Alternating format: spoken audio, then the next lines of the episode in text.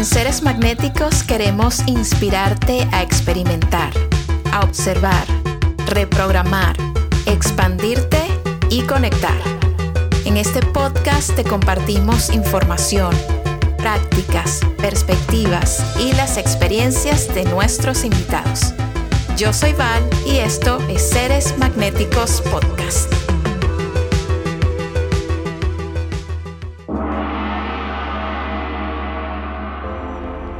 Bienvenida y bienvenido a un nuevo episodio de Seres Magnéticos Podcast. En este episodio voy a conversar con unas personas que admiro profundamente. Se trata de Cristina Pilo y Mike Tang, mejor conocidos como The Orangutans. Ellos han desarrollado un universo de experiencias, marcas, productos que ofrecen a su comunidad para su empoderamiento, para su salud y bienestar. Creo que Cristina y Mike son unas personas fascinantes e increíbles para hablar de lo que es tener una mente abierta y disciplinada para obtener como resultado un cuerpo sano y un estilo de vida feliz y lleno de creatividad. Cristina y Mike también son los fundadores de Orangutan patrocinante oficial de este podcast. A mí me fascinan sus productos y los utilizo a diario, pero hoy quiero hacerle mención especial al Sheen Body Oil, que está hecho con semillas de hemp, aceite de coco, aceite de oliva, entre otras cosas. Este aceite se ha vuelto un icono dentro de la experiencia que ellos ofrecen, porque se lo colocan en la piel a sus modelos, haciendo que se vean súper brillantes y provocativos y es de esas cosas que han marcado muchísimo la estética del material y el contenido que producen. Una de las cosas que más me gustan de ellos es justamente eso, la capacidad que tienen para extender su esencia a un universo de productos y servicios que están al alcance de todos. Y antes de comenzar este episodio fascinante y esta entrevista súper jugosa, quiero recordarte que en seresmagnéticos.com está disponible el taller de magnetismo y expansión. 75 minutos de potencia que incrementarán tu poder personal, tu capacidad creativa para que puedas atraer más y perseguir menos. Y como siempre, antes de comenzar, Quiero agradecerte por estar aquí, por tu tiempo, por tu atención y por compartir este podcast con seres queridos que puedan expandirse con nosotros.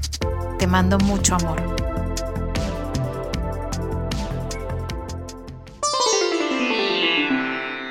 Es un honor y un placer increíble recibir a mis amigos Cristina y Mike de Orangután aquí en Seres Magnéticos Podcast. ¿Cómo se sienten hoy? Súper bien, gracias por la invitación, Valeria. De verdad que súper contento de estar aquí con Berlincito, que también nos está acompañando el día de hoy. Bueno, muchísimas gracias y feliz cumpleaños, Gracias, gracias, gracias. Bueno, gracias de verdad por estar aquí para mí también es un, bueno, un honor, una alegría, una felicidad tenerlos y compartir con ustedes por muchas razones.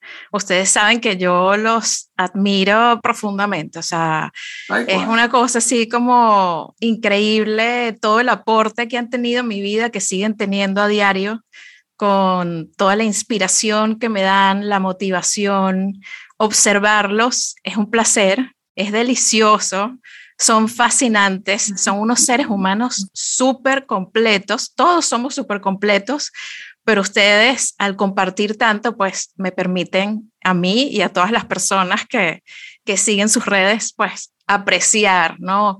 Como tener una visión integral de lo que son ustedes en todo sentido. Y les quiero dar las gracias por eso, por, por abrirse, por compartir, por ser tan ustedes, tan auténticos y de nuevo por estar aquí. Chamo, muchísimas gracias, brother. O sea, nos acabas de dar un millón de dólares. lo, que, realmente nosotros es la, moneda realmente es, el agradecimiento. Y eso, gracias por decirlo de esa manera. Significa muchísimo. No, bueno, significa muchísimo para mí recibir también tanto de ustedes. Y los traje hoy porque quiero hablar un tema que siento que va a ser muy útil para todas las personas que nos escuchan y es una mente abierta y disciplinada que yo siento que cada uno de ustedes tiene una mente abierta y disciplinada, que es una combinación increíble, ¿no? Porque permite tantas cosas, pero especialmente en el caso de ustedes es para evolucionar.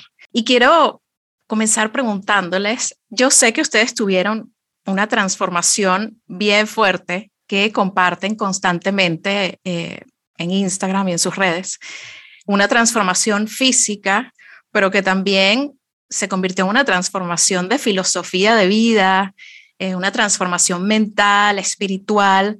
Eh, ¿Cómo fue ese proceso de transformación para ustedes? Bueno, yo creo que no, es muy difícil conseguir una sola cosa que haya hecho ese cambio. Nosotros por muchos años estuvimos tratando de conseguir eso que nos, eh, que nos hiciera ese cambio de mentalidad, que nos diera esa oportunidad de, de, principalmente cambiar nuestro físico, que era lo que al principio nos, nos hacía más ruido, no, no entendíamos demasiado el, el, lo que el cambio de físico iba a generar en toda nuestra vida. Y pues estábamos constantemente tratando de buscar maneras de, de sentirnos más saludables. Y, y, tratamos, tratamos y tratamos y tratamos y nos caíamos. Un poco eso que hablas de la disciplina, no la teníamos muy clara. Eh, yo siempre he sido muy disciplinada para algunas cosas, pero bueno, no para todo. Eh, Mike también es muy disciplinado para unas cosas, pero no para todo. No, Punto. No, para mí. Yo soy extremadamente disciplinado para todo, incluyendo para engordar. No, no, la disciplina nunca me la van a quitar. Sí, para mí otro, Cristina y yo obviamente... Y para tu nutrición no eras tan disciplinado. Era increíblemente disciplinado. Comía siete arepas. Claro, me, era disciplinado, me comía lo que quería. Siempre he conquistado mis intereses, eh, lo que era muy ignorante. Cristina y yo tenemos dos maneras de ver el mundo. Y, y cada película, obviamente, mi película es un poco más romántica o más filósofa y la de ella es un poquitico más realista. Y las historias se van a contar diferente. Para mí, para mí sí tiene un punto donde nosotros comenzamos a hacer este cambio drástico y fue cuando empezamos a expresarnos nuestras frustraciones. el físico que teníamos era un reflejo de una frustración que estábamos sintiendo en nuestra vida. Teníamos eh, todo lo que queríamos que la, que la sociedad nos dijo que necesitábamos. Teníamos una estabilidad económica, teníamos el trabajo que queríamos y con todo eso no estábamos sonriendo suficiente, nuestro matrimonio estaba sufriendo por nuestro reflejo físico y por nuestro sentimiento interno físico. Y no quiero, es difícil esta parte porque no me gusta decir que la marihuana es la razón de por qué nosotros empezamos a expresarnos más. Pero fue una sustancia que a nosotros específicamente nos ayudó a reflexionar más y a expresarnos entre nosotros yo creo que una de las, de las cosas por, por, las cuales yo creo que la marihuana nos ayudó tanto es porque en mi caso particularmente fue como una apertura de si esto no es lo que me dijeron que era, ¿cuántas mm, otras cosas no son lo que me dijeron que era? Y nos dio la oportunidad de eh, descansar la mente y hablar de otras cosas que no eran solamente trabajo. Entonces fueron como dos cosas que, que, que, que, que, que es cierto lo que dice Mike que descubrimos una sustancia que para nosotros siempre fue mala, mala, malísima, mala, mala, puente a la perdición y resulta que no es la, el puente a nada. Y además nos permite hacer esa introspección hacia adentro de, bueno, cómo me siento, vamos a hablar, bueno, te, te vuelves introspectivo. Y entonces realmente de ahí vino parte de ese... Eh, pero, pero lo que digo sigue siendo cierto, probamos muchas cosas que, que fue difícil, es difícil entender exactamente cuál fue, porque no fue solamente la marihuana veníamos de, de, probar diferentes cosas, de probar la dieta, diferentes prácticas. diferentes prácticas que no iban en congruencia con quienes nosotros éramos y no lo sabíamos. Estábamos encontrándonos también. Sí, bueno, este, éramos, lo seguimos siendo, pero éramos muy ignorantes ante muchos temas, sobre todo el tema de sentirse bien. Ese tema nadie se lo educa, si no lo educan ni siquiera en la medicina. ¿Qué esperábamos de nosotros? Y yo que no tengo academia casi, casi ni colegio. Entonces, obviamente, era muy disciplinado en lo que me, era mi interés, pero, pero estaba en un camino que no, que no entendía por qué no soy, por qué no soy feliz si tengo todo lo que quiero, claro. mis trepas. Claro. claro, claro.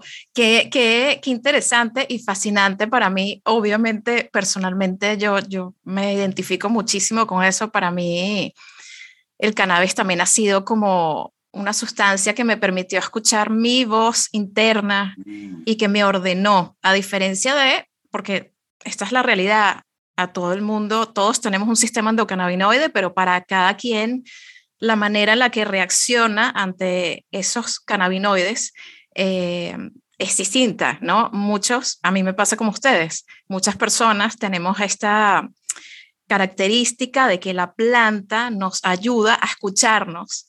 Y cuando empezamos a escucharnos, bueno, todo se hace como un poco más evidente y cuando se hace evidente, entonces uno lo puede cambiar, lo puede trabajar, puede observarse, ¿no? Puedes empezar a verte. Yo digo que el cannabis es mi mejor amiga. O sea, cuando yo estoy en un momento en el que no, estoy desordenada, no me encuentro, la planta siempre me da como esta voz optimista, positiva, con una luz hermosa con la que puedo ver con mayor perspectiva los obstáculos o los retos, como lo quieran ver, y también encuentro nuevas soluciones es mucho más, me hace mucho más creativa, me, me, presenta como el panorama más amplio y eso me permite actuar mejor.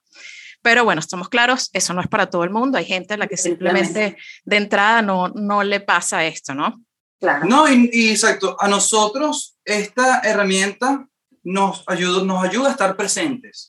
Pero por eso está tan mercadeable ahorita para la sociedad que está de las sustancias, la meditación. La práctica de la meditación te puede llevar, si la llegas a conquistar, a estar presente. Y lo único que necesitamos nosotros es estar presente.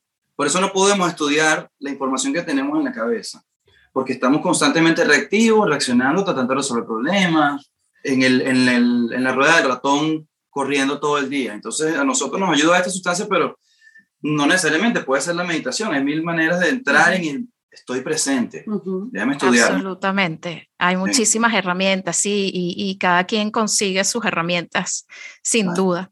Y en el momento en el que ustedes comenzaron este proceso delicioso, divino y, gratificante, porque estoy segura de que gratificante fue y sigue siendo, ¿no? El verse, el entender su cuerpo mejor, entender cómo funciona químicamente su mente, que ustedes ya están expertos porque son también como súper estudiosos, súper clavados en sus temas, indagan, preguntan y se abren a, a, recibir y a dar.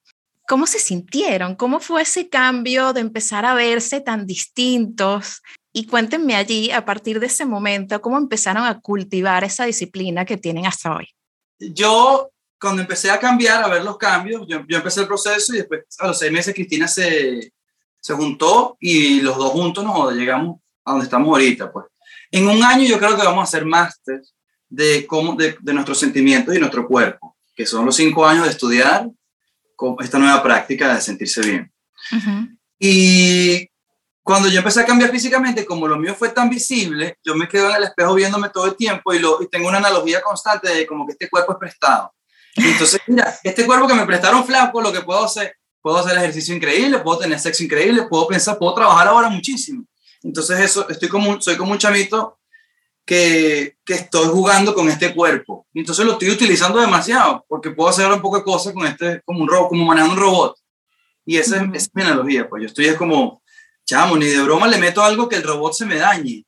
Nos lo, nos lo han dicho muchas veces en la sociedad, esto es un carro, ¿qué gasolina le pones al carro? El problema es que no profundizan eh, en un lenguaje para todo el mundo. Entonces nadie entiende las, analogías o bueno, yo, yo en, en, en, ese, en, esa analogía yo utilizo la, analogía de Papa John's. Yo soy amante de la pizza. Papa John's lo tiene súper claro. Better ingredients, better pizza. Si tú quieres ser una mejor persona, tienes que utilizar buenos ingredientes. Claro. Y eso me costó entenderlo. Yo soy de muy mal comer, siempre lo fui. Eh, no comía vegetales, no comía mariscos, no como mariscos. Em, ejercicio me parecía aburridísimo, o sea, eso de que voy a ir a, vamos a correr, y dice, ¿a correr de quién? ¿Para qué? ¿Para dónde vamos tan apurados? O sea, es la necesidad? muy, muy, muy sedentaria, una vida muy sedentaria y muy... Y yo tenía la ventaja de que yo, a pesar de que tenía 30 libras de más, no era una cosa que se me veía demasiado. Entonces, tengo el metabolismo bastante rápido. Entonces, bueno, yo a diferencia de Mike, que tenía 100 libras de más y que era muy evidente que no se podía agachar, que no podía trabajar mucho tiempo, yo realmente no tenía, no estaba sufriendo esos grandes eh, problemas. Ahora, es cierto que uno no puede recordar los sentimientos. O sea, tú, te puedes, tú puedes decir, ay, sí, yo me sentía bien, yo me sentía mal, pero realmente tú no puedes cerrar los ojos y acordarte cuando te dolía la cabeza. Cuando tú te empiezas a sentir bien, dices, yo no quiero soltar esto más nunca. Y eso no se lo puedes explicar a nadie. Y yo lo escuché mil veces. Nada sabe tan rico como sentirse bien. Y yo que esta gente nunca se ha comido una pizza de Papa John's. O sea, pero la verdad es que es cierto. No sabes lo bien que se siente sentirse bien. Es lo mejor del mundo. Entonces cuando la gente me dice, pero tú tienes cuatro años que no te comes una arepa.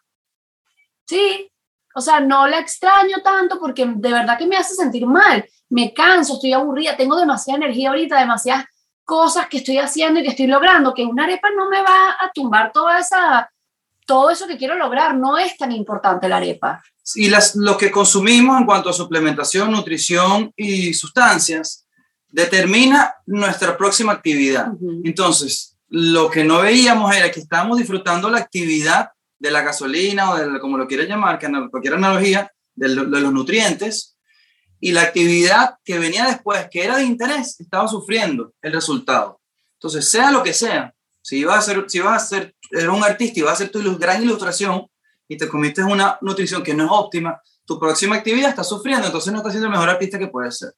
O no estás el mejor tiempo con tus hijos de calidad que puedes ser o el mejor sexo que puedes hacer. Siempre lo conecto con el sexo porque es, la, es una necesidad primitiva y es bastante controversial y me encanta que la gente se meta con nosotros. y todo el mundo quiere tener buen sexo. Es totalmente, pues. Claro, claro que sí. Aquí, aquí, eh, o sea, los escucho y, y lo que siento es esta expansión de conciencia que han tenido porque pensar, ok, ¿qué actividades voy a hacer el día de hoy? Y en función a eso, vigilar tu alimentación, porque ese es como el, combustible de tu energía para ese día.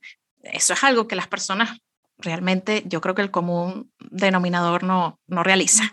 No, no, no, tienen. Algunos, no hacen algunos atletas, por ejemplo, que dicen, bueno, antes de entrenar me como una banana. Claro, exacto. Pero más allá del, performance de, de, ejercicio, no lo piensan. Te vas a sentar en la computadora por seis horas y te vas a meter un plato de pasta, te vas a quedar dormido. Vas a estudiar, te vas a dormir, cómete algo ligero, pero que te dé energía, que no te vaya a dar crash. Esas son las cosas que nosotros tratamos de, de, de controlar. Vas a pasar todo el día viendo Netflix, no te puedes meter siete hamburguesas ¿Cuándo vas a utilizar toda esa energía? Más bien cuando estás echado en tu casa viendo Netflix, trata de comer ligero para que entonces realmente no te, no te sientas mal, no te sientas pesado.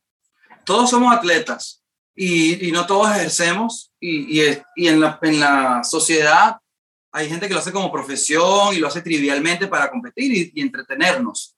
Pero todos, nuestro, todos tenemos la capacidad de ser atletas hasta cierto punto. Obviamente no podemos a lo mejor ser los mejores atletas, pero todos somos atletas porque todos tenemos que ir a cazar nuestra comida. se supone que eso es parte de... No, y qué, qué increíble tener este cuidado sobre este regalo que es nuestro cuerpo, ¿no? O sea, es como, parece obvio, pero como decían, no nos educan para tener ese nivel de conciencia y operar en una manera en la que estemos demasiado al tanto de lo que necesita nuestro cuerpo para realizar algún tipo de actividad durante el día, ¿no? Eso no pasa, yo creo que, que están inspirando muchísimo, muchísimo a las personas a que expandan su nivel de conciencia en este sentido.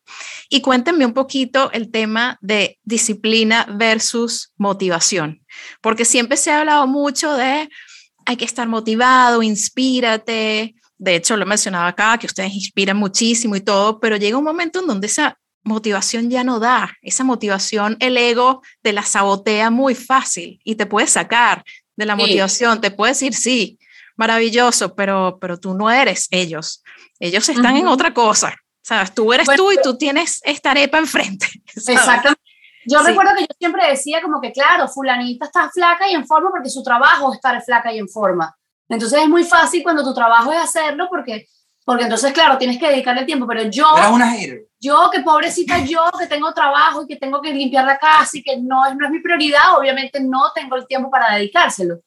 Mike siempre ha hecho ejercicio, cuando estaba gordo hacía ejercicio, a él le gusta, disfruta hacer ejercicio y yo no lo disfrutaba en ese momento. Entonces él fue el siempre el que me jaló, vamos a darle, vamos a darle, vamos a darle, vamos a darle. Y bueno, de tanto dio eh, que eventualmente yo empecé a salir y yo empecé a, a, a, a preach, a, hablar sobre eso, como que, bueno, tengo que hacer ejercicio, no me gusta, pero tengo que hacerlo porque tampoco me gusta pagar los taxis. Y siempre lo conecto con los taxis, siempre, porque nadie quiere pagar los taxis, pero si tú no pagas los taxis vas preso. Claro. Y lo mismo te pasa, te pasa la factura del cuerpo. Si tú no haces ejercicio, tu cuerpo te va a pasar esa, esa factura y te va a decir, bueno, tú no estás haciendo ejercicio, entonces te voy a dar un dolorcito aquí, no vas a poder agacharte a jugar con tus chamos, no vas a poder subir una montaña. Entonces, eh, cuando me empecé a dar cuenta, de nuevo, que me empezaba a sentir bien y me costó mucho eso de que es que cuando terminas de hacer ejercicio te sientes súper bien. A mí me costó mucho llegar a ese punto. Yo estaba en un denial de no me gusta, pero no importa, lo tengo que hacer. No me gusta, no me gusta. Eventualmente llegué a sentirme bien y decir, ah, ah, ah, ah sí se siente bien. Y todavía no es una cosa que me pare que qué emoción hacer ejercicio. Pero después de que ese ejercicio te sientes tan bien que se te olvida la flojera, se te olvida el fastidio y se te olvida que no tienes ganas, no importa que no tengas ganas. Nadie te está preguntando si quieres ir al colegio todas las mañanas. Si mi mamá me hubiera preguntado, hija, buenos días, ¿tú quieres ir al colegio hoy? No, me hubiera graduado nunca del colegio. Claro. Me preguntaba eso. ¿Y tú dices que sí? Le decía que no todo el tiempo, me dijo, tienes que ir igual. ¿Para qué me Yo no creo en la motivación. O sea, es algo que no creo en la motivación. Hay muchas cosas de... Muchas palabras en el, del lenguaje que no creo. Como la fuerza de voluntad tampoco. La motivación no creo porque creo que es una cuestión, ahorita, ahorita que estoy estudiando neurociencia y fisiología, lo puedo entender. Y se trata de crear momentum. Lo que pasa muchas veces es que nuestro cuerpo no quiere hacer la actividad porque no tiene momentum, porque no está bien nutrido, o en psicología no tienes momentum porque estás rodeado de personas que te, te quitan las ganas de que hacerlo. Estamos a una reunión de personas que están todas en la misma página que tú. Mañana creamos esta compañía y esta idea, y esta idea, estamos todos emocionados, creamos un momento. Ok, mañana lo hacemos. Vas a tu casa solito y están tus papás te dicen, tú no puedes hacer esto, te quitan el momento. Y eso va a ser muy difícil, no lo vas a lograr. Claro, ¿dónde vas a sacar la motivación? O sea, tú solito tienes que saber cómo que, coño, perdí, perdí el momento, eso es todo. ¿Cómo lo construyo? Me pongo a cantar, hay, hay ejercicios que puedes hacer para, para, para trick it, sí, spark tu, tu cerebro y decirte, engañarte. crear momentos y empezar a, a manejarlo y decir, Ah, estoy luchando, estoy luchando, hoy conquisté. Y después viene la seguridad y vienen otros comportamientos que, que después viene este, esta nueva palabra que se llama disciplina, que es que simplemente estás adicto a conquistar tus intereses. La disciplina, estoy adicto a conquistar mis intereses. Yo lo que estoy es tratando y tratando, tratando hasta que lo conquisto. Eso es algo que yo acabo de aprender hace cinco minutos.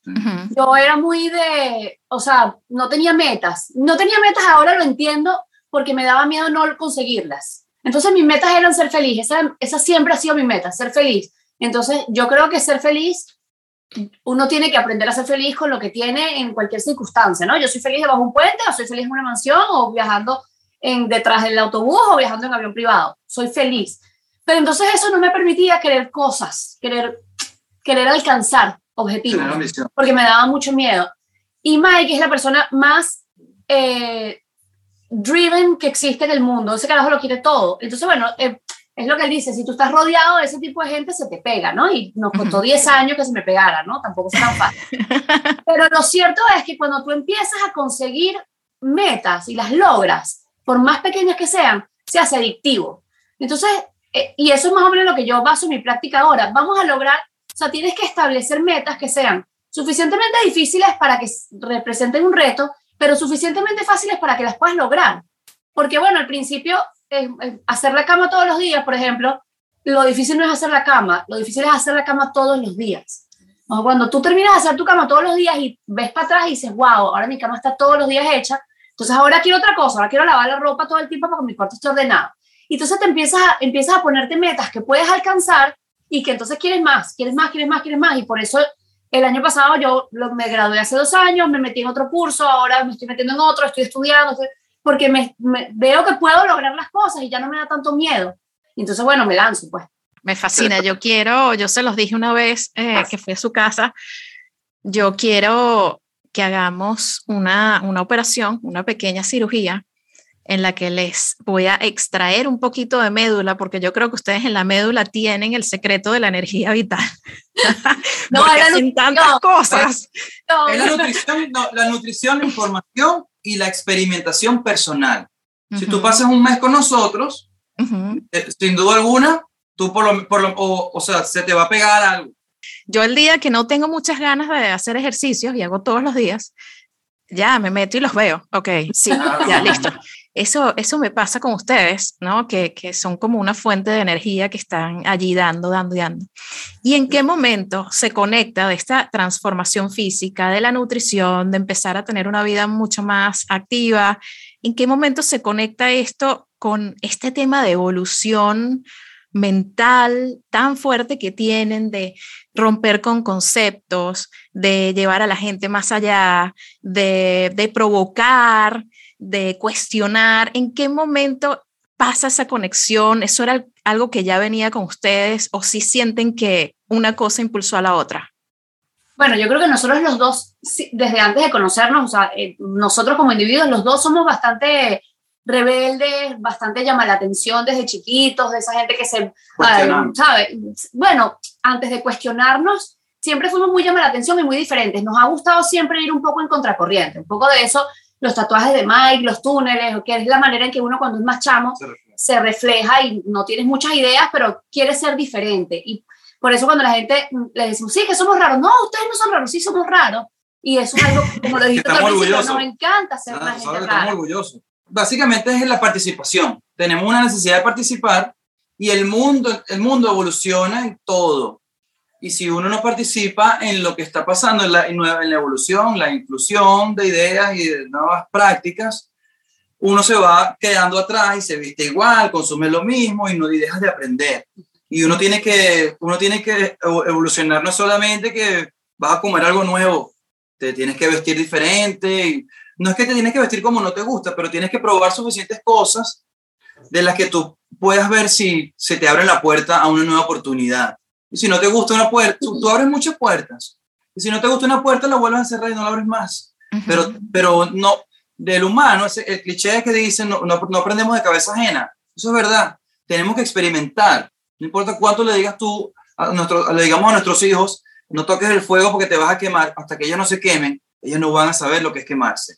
Bueno, y una cosa que nos ayudó, nos ayudó muchísimo a nosotros en, en, esta evolución fueron los viajes. Nosotros empezamos a viajar. Yo siempre he, sido, eh, como siempre estuve muy orientada a la, a, la, a la, cultura europea, estudié en un colegio alemán, mis papás vieron en Alemania, pero Mike no, Mike era un chamo que había vivido muy, de forma muy caraqueña, había viajado a Estados Unidos, pero como muy shelter dentro de esa cultura. Y empezamos a viajar juntos y más allá que viajar y quedarse en un hotel donde haces el tour y ves todas las cosas, nosotros viajamos y nos quedamos en lugares con gente de esos lugares o de otros lugares.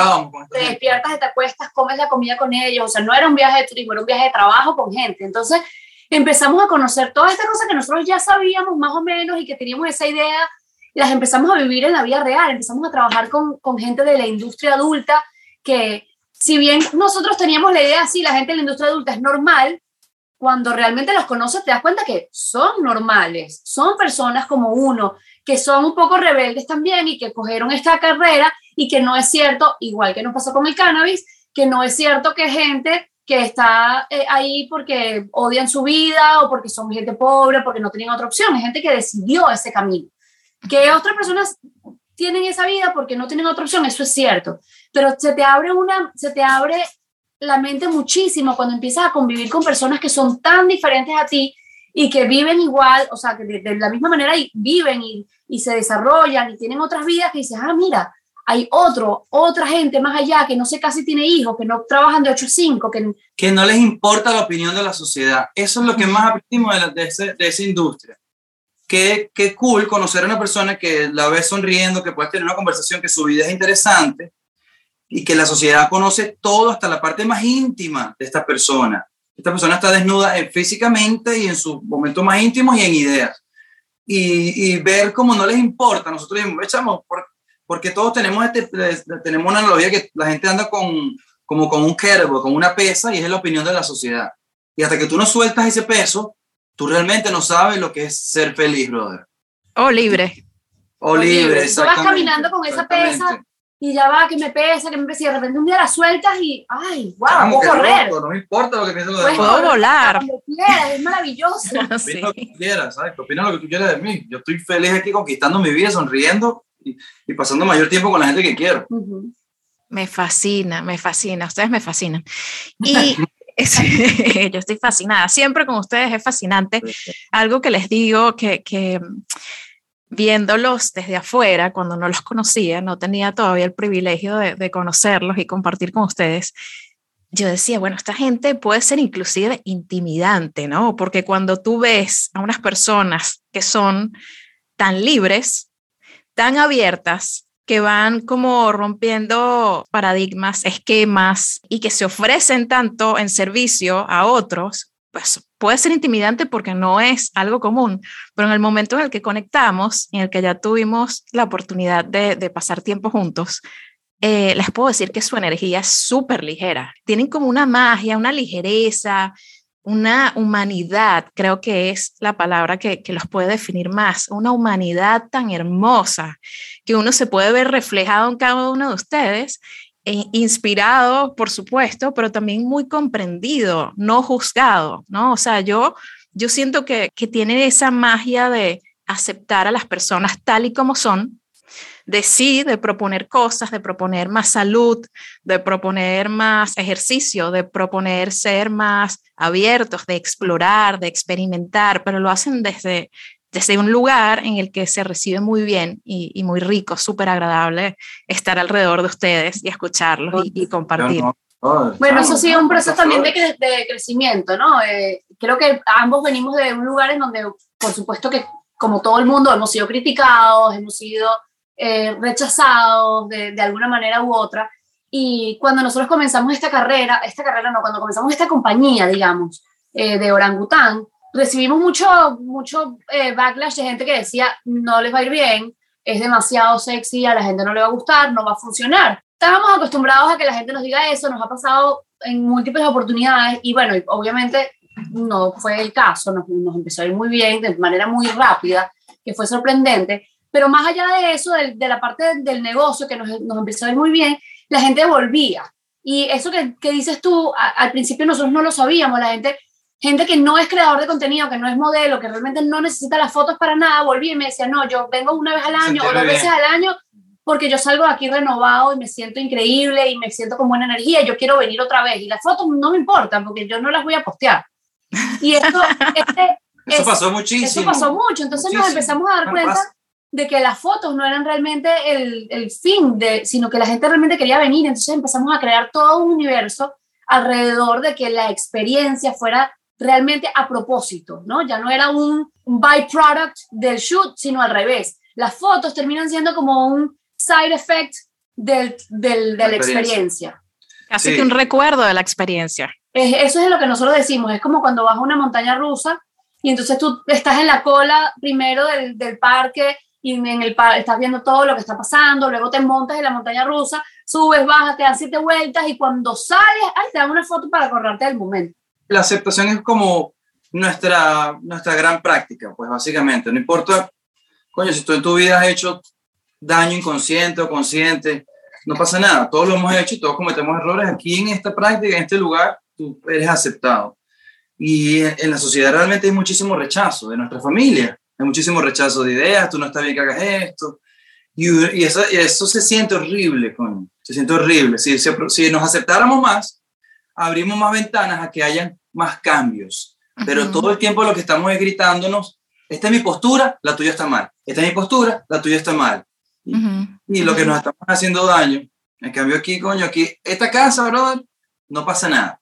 Mientras tú no los mates, nadie, no, no pasa nada, me encanta. No pasa nada, lo das aquí, pero lo limpias tú y te vas, no pasa nada. Pero aquí estamos todos para hacer lo que somos. No pasa se nada. siente, se siente auténticamente que es así, se siente toda la casa, se sienten ustedes y, y en el trabajo que hacen. Y cuéntenme un poco, porque aquí dimos en un punto súper importante que es el rechazo. Todos experimentamos rechazo, obviamente ustedes por esto que hacen, pues han lidiado mucho con el rechazo y ya son unos maestros en, supongo que rechazo. ya, o sea, sí, no, o sea, en que ya no, no les debe afectar como inicialmente podía afectarles, pero para las personas que nos escuchan y que dicen de repente, ay, yo me quiero exponer, quiero hacer este proyecto, quiero compartirlo con el mundo, pero tiene esa herida de rechazo muy fuerte internamente, ¿qué consejos les pueden dar a esas personas para manejar el rechazo y poder seguir? Para, el rechazo es mi especialidad. Claro, o sea, yo soy, no, querían, no querían que yo naciera, Luego crecí toda mi vida en rechazo en todas las ideas. Familia, el colegio, academia. O sea, el rechazo como migra y el rechazo me afecta todavía. Y me afecta positivamente y negativamente. Cuando el rechazo, cuando se me desvaloriza mis ideas, me pasa mucho con Cristina, porque Cristina, Cristina es una persona muy inteligente y, y muy conocedora y la amo y por eso me casé con ella. Porque ella yo le escupo mis ideas, ella me las ensambla y me las devuelve. Y eso es lo que está haciendo con la sociedad ahorita. Eh, pero pasa mucho que me desvaloriza la belleza, la atracción física de ella me desvaloriza y eso no tiene nada que ver con ella, tiene que ver con la sociedad, la sociedad es muy básica y escucha mucho, o sea, es atraída por la belleza física. Y en ese momento a mí me afecta, pero donde mejor me afecta es cuando me dicen que no. Cuando nosotros nos decían que no está bien que te vayas, eso me motiva muchísimo. Yo, yo me motivo mucho de la negatividad y es mi especialidad. Cristina se motiva más de la afirmación. Ella no ha recibido tanto rechazo porque ella siempre ha sido atractiva. La, la familia de ella es increíble. la familia como hay que pintarla en el... Eh, si hay que hacer una nueva, un nuevo testamento, el, nuevo testamento, es la familia de Cristina. O sea, es la familia como que criará, cómo se tiene que criar, hacen todo lo correcto, son personas que le dieron lo que necesitaba, lo suficiente para que, para que ella eh, se una, eh, acepte, no juzga a nadie nativamente. Es un poquito naif, ¿cómo se dice naif? Ingenua para la malicia que existe en el mundo. La, malicia que existe en el mundo, bueno, yo vengo de ahí. Entonces yo, eh, nos damos un gran balance, pero ese rechazo, pues esa es mi escuela. Esa es mi escuela. ¿Y, ¿Y qué es lo que tienen que hacer? Las personas que son rechazadas, chamo, que ustedes se adoren ustedes. Ustedes son su Dios, ustedes se aman demasiado, ustedes no necesitan a nadie. Ustedes son sus reyes. Ese es el gran trabajo. Ámate, brother. Dedícate tiempo, dedícate tiempo, 15 minutos para hacerte mejor. No importa que te digan que no. Se trata de que, de que tú te digas que sí, que tú te pares y, o sea, sé tu rey. Tú te tienes que hacer feliz. Sin embargo, estoy de acuerdo, ese es el primer paso. Lo que pasa es que ese es un paso muy difícil porque cuando estás solo y todo el mundo a tu alrededor no te ama o no te apoya, es muy difícil amarse a uno mismo. Y yo les diría que una manera de, de comenzar es buscar una tribu, buscar gente que no tiene que estar en el mismo lugar físico. Ahora vivimos en una época en la que todo está a un clic away, te puedes conseguir a tu tribu en, no sé, Noruega, por internet, pero busca gente que, te, que haga lo mismo que tú, que esté interesada en las mismas cosas que tú, porque van, van a encontrar cosas en común, gente que a lo mejor es, no sé, gamers o que le gustan los, los ¿cómo se llama? Las caricaturas, los, las comiquitas, no sé. Y entonces te buscas un grupo de gente que haga todo esto y te vas a dar cuenta que puedes vivir de eso, que a lo mejor te terminas abriendo una tienda de comiquitas, que un montón de gente que también, no, mi papá también odia que yo haga esto porque dice que soy un inmaduro, y resulta que encuentras una, una tribu de gente que se parece mucho a ti, que muchas veces no está cerca de ti a tu alrededor, pero que existe. Entonces, si no puedes lograrlo por ti misma, que yo no lo podría haber logrado sola, yo no lo podría haber logrado sin Mike, busca gente que, esté, que, que te pueda dar una mano y que te valide tus ideas. Que no es lo mismo que alcahuetearte las ideas. Eso es algo súper importante alcahuetear es que te digan todo va a estar bien, sí, hazlo, mi amor, no te preocupes, no. Y entonces uno termina por ahí gastando el dinero o haciendo cosas muy locas. Una persona que te apoya es que te, que te, ayuda a tomar las decisiones correctas, que te dice, bueno, lo pensaste, vamos a ver las cosas buenas, las cosas malas, ah, buenísimo, yo te ayudo, estudia tal cosa, o sea, que está ahí para apoyarte en tu idea y experimentar y que te da el permiso de experimentar. Decirle a alguien que no es lo peor que puedes hacer. Totalmente. Ah, wow. qué belleza, me encanta. Qué belleza, qué belleza. Y cuéntenme otra cosa, ustedes, o sea, yo siento que el resultado de ser tan disciplinados como ustedes, de ser tan mente abierta, de esta filosofía de vida que comparten y que le dan al mundo, pues les ha traído muchísimo éxito. Eso ha sido increíble. De hecho, creo que son las personas más famosas que he entrevistado en este podcast. Se lo juro.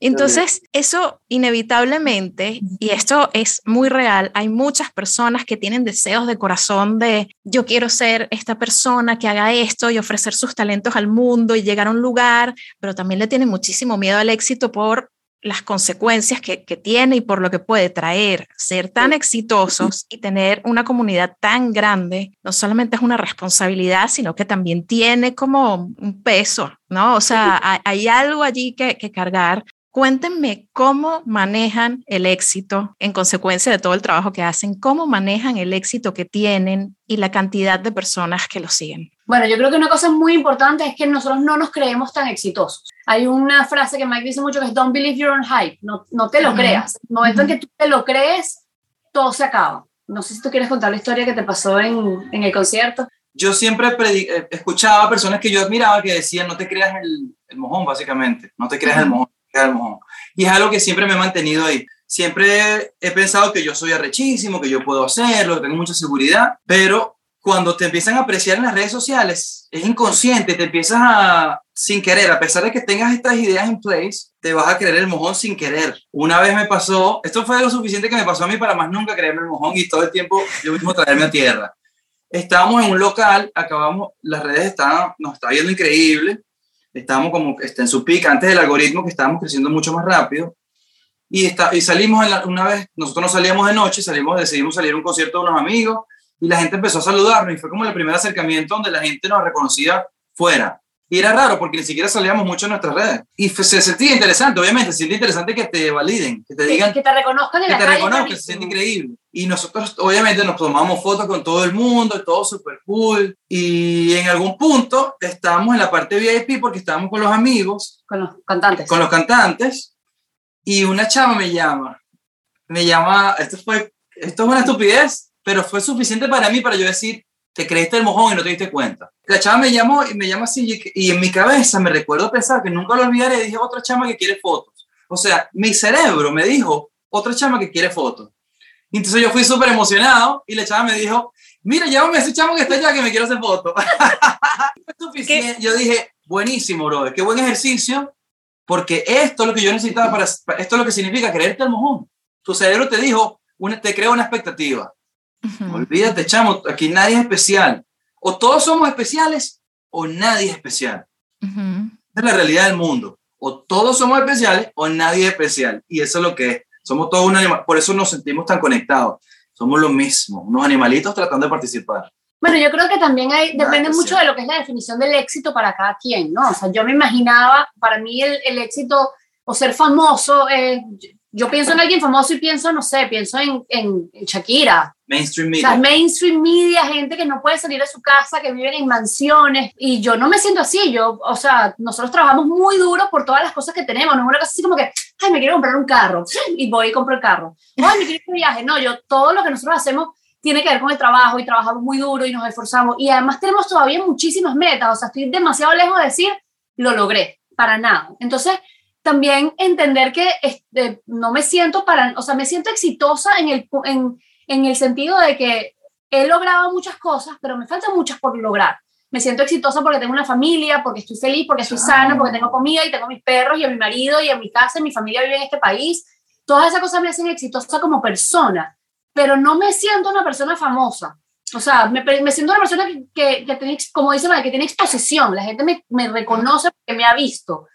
Pero yo creo que es súper importante eh, como poner los pies en tierra y entender dónde estás y todo lo que te falta y realmente cuáles son las implicaciones de ser una persona famosa. Pues. Y cuéntenme de, de, o sea, este aspecto de, de, de la fama entiendo perfectamente y aprecio he apreciado personalmente el nivel de, humildad que tienen y eso es lo que los hace tan ligeros, tan personas, tan bellos. ¿Qué pasa con la cantidad de gente que les llega, que escribe? ¿Qué sucede como seres humanos al manejar ese volumen de, de input de otras personas? es un trabajo y es un trabajo, es, para mí es el mi trabajo más importante es contestar mis DMs. Es loquísimo, pero yo paso todo el día contestando mis DMs, tratando de, obviamente, no poner toda mi energía en eso porque tengo otras cosas que hacer, pero sí es para mí súper importante que la gente sepa que yo soy eh, reachable, que ellos me pueden alcanzar, que yo no estoy montada. Si yo le quiero mandar un mensajito a Shakira, el otro día le escribimos a Britney Spears, o sea, jamás no va a contestar. Pero la gente sabe que me puede escribir, yo les voy a contestar, a lo mejor se me va a perder el mensaje, no, a contestar pero eventualmente voy a contestar y eso para mí es mandar el mensaje de que soy una persona igual que tú y que si yo estoy aquí hoy, tú también puedes estar ahí.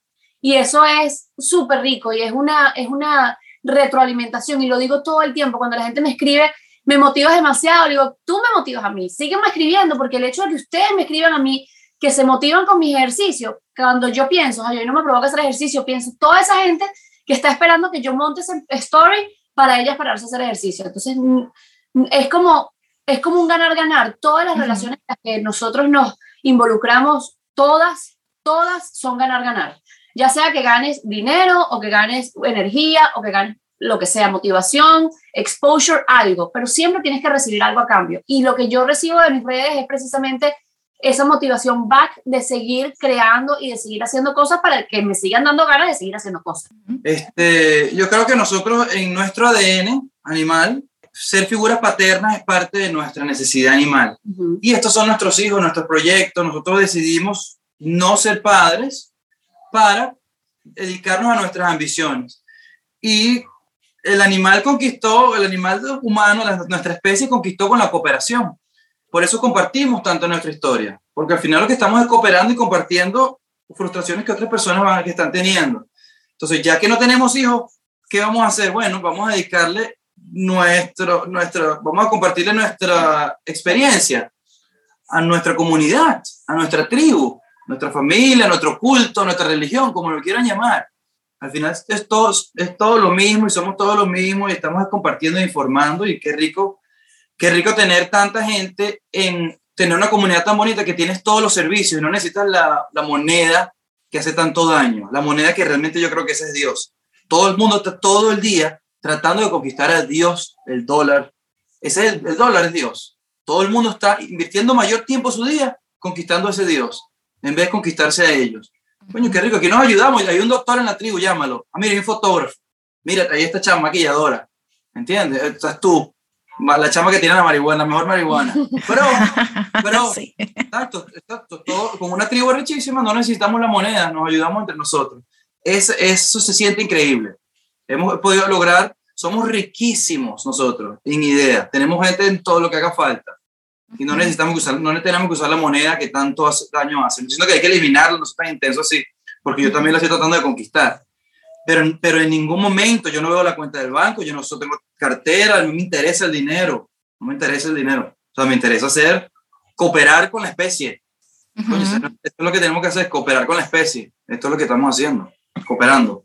Totalmente, ustedes tienen esta aura de abundancia alrededor todo el tiempo, son unas personas que se sienten súper abundantes en el concepto más real de abundancia, que es eso, que es ideas, personas, energía para compartir, ¿no? Interacción, conexión y también proyectos, que tienen muchísimos.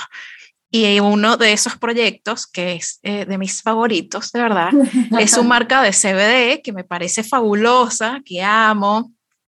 Y, y, que bueno, quisiera, para ir cerrando, preguntarles, ¿cómo nació este tema de, de tener una marca de CBD?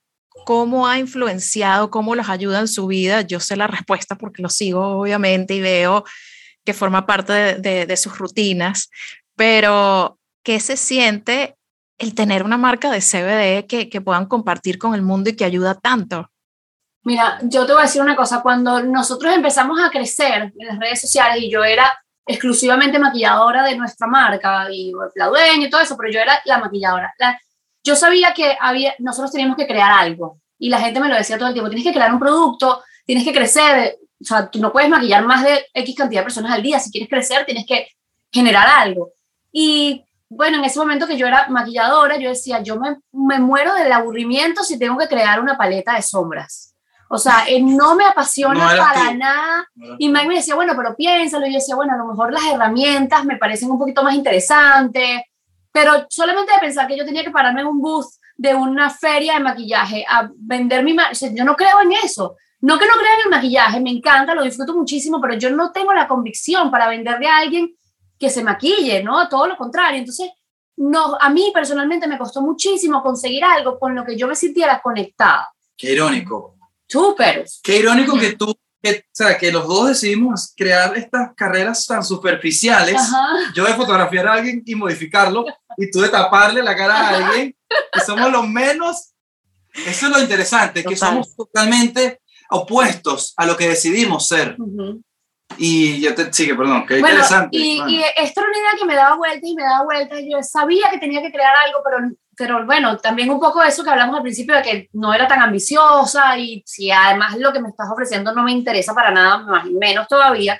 Eh, y alguien llega a nosotros con la idea del CBD. Nosotros en ese momento ya consumíamos cannabis, pero no consumíamos CBD. Eh, y nos, nos lo muestra, mira, tómalo, pruébalo y tal. Y fue cuando empezamos a probarlo. Eh, y ya, ya estábamos en forma, ya estábamos en este camino de nutrición y todo eso. Fue como, ya va, esto es otro camino diferente, que se, que se adapta mucho más a lo que era la experiencia que apenas estaban haciendo. Era cuando empezábamos nosotros a hablar de eso como que, ah, mira, esto es una experiencia. Entonces como que empezó a tener mucho más sentido, lo empezamos a consumir nosotros primero, obviamente todo lo que nosotros hacemos primero lo consumimos nosotros, y cuando eso se formó, se convirtió en una parte importante de nuestra, de, nuestra rutina, entonces fue cuando dijimos, claro, esto nos está cambiando muchísimo. Yo personalmente consumía eh, THC bastante, y cuando apareció el CBD fue como que, ¡ah! wow, no tengo que estar pegada todo el día, esto es increíble, esto me da un montón de beneficios y me quita la parte que no me estaba dejando funcionar perfectamente durante el día. Entonces fue también un, descubrimiento de, de, otra área de la planta que no conocíamos. Nosotros llegamos al mundo del cannabis tarde, entre comillas, entre comillas en, nuestros 30. Eh, entonces era como un descubrimiento de, un, de, de como dice Mike, la sábila del momento. Era como, wow, hay, esto tiene tantos, tantos beneficios. Tantos beneficios que hay que... Sí, sí. nos ha ayudado muchísimo, muchísimo. Eh, también hay que agradecer a José y a Richard porque ellos vinieron a nosotros con esta idea de que participáramos con su marca y pues nosotros le dijimos, bueno, pero nosotros nos gusta mucho y somos, es nosotros. Y, y que nos abrieron la puerta y bueno, ahorita somos un equipo increíble. So, ellos dos también lo, hay que agradecerlos, que gracias a ellos también. Claro, ellos fueron los que, lo que lo vieron en nosotros. Ellos dijeron, bueno, vamos a hacerlo y y la verdad es que hemos logrado una cantidad de cosas bellísimas. El CD nos ha abierto, nos ha cerrado algunas puertas desde el punto de vista online, pero, pero bueno, estamos acostumbrados. No, pero pronto se van a abrir porque eso, eso el FDA lo va a probar relativamente pronto. Vamos a ver. Estoy seguro. Yo también estoy segura de que sí, de que eso viene y, y o sea, les digo, gracias por hacerla. O sea, yo amo su marca, me parece increíble, la uso a diario. Eh, le doy promoción, como saben, obviamente.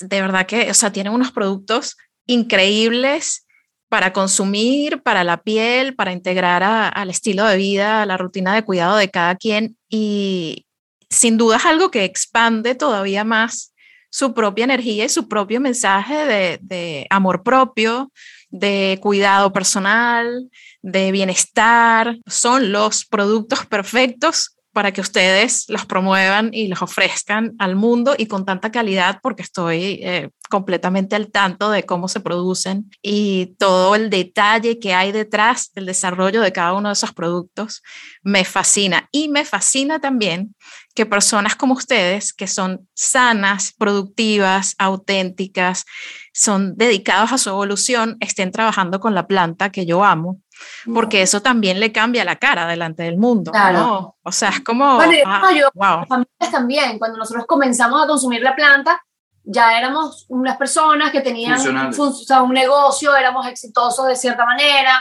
eh, entonces era como, bueno, sí, lo estoy consumiendo, pero ¿qué me vas a decir? 15 años, no estás experimentando a lo loco, yo agradezco mucho haber, haberme atrevido a probarla en mi vida adulta porque realmente me permitió explorar de, una manera completamente diferente y nosotros no creemos que nadie deba consumir la planta antes de los 25, 26 años en los que realmente son adultos responsables y pueden entender lo que te está haciendo y lo que te está produciendo en el cerebro este tipo de, de, de sustancias. No, me parece fascinante, me parece increíble el, el sentido de, de libertad que tienen y de devoción a su evolución. Yo se los aplaudo muchísimo. Gracias, por compartirlo, gracias por estar aquí. No, no ha sido una conversación divina. Esto ya pasó, esto ya pasó. Esa es la vaina más cool, de la vaina más cool que yo conecto contigo, te digo. Yo creo mucho en la visualización. Y eso que tú dices ahí, que, que eso ya pasó, es algo que yo me decía de chamo. Esto ya pasó, ya yo soy exitoso, ya yo, estoy, ya yo fui a Los Ángeles y todo eso, ya yo me casé con una chama y me pasaron todo, eso me dio confianza. Eso ya pasó. Y eso, eso, eso es como que le, les trato de enseñar a la gente, no tengas expectativas del camino, no sabes, no puedes calcular el camino, pero ten tu meta clara. Es inevitable que lo que tú quieres tener va a pasar, lo que trata es, es matemática. Dale, dale, dale que va a llegar. Eso ya pasó, me encanta cuando lo dijiste. La convicción, la convicción te lleva lejos. La convicción dándole espacio a, a la fuente o el universo, Dios, eh, como lo llamen, como lo llamen, dándole espacio para que, para que te presente esas oportunidades, pero siempre con la certeza y la convicción de que lo que uno desea de corazón va a pasar. Va a pasar, es así, claro, estoy de acuerdo. si trabajas por ello, porque no te va a llegar solo, pero tienes que trabajar por ello y... Acción disciplinada, acción disciplinada.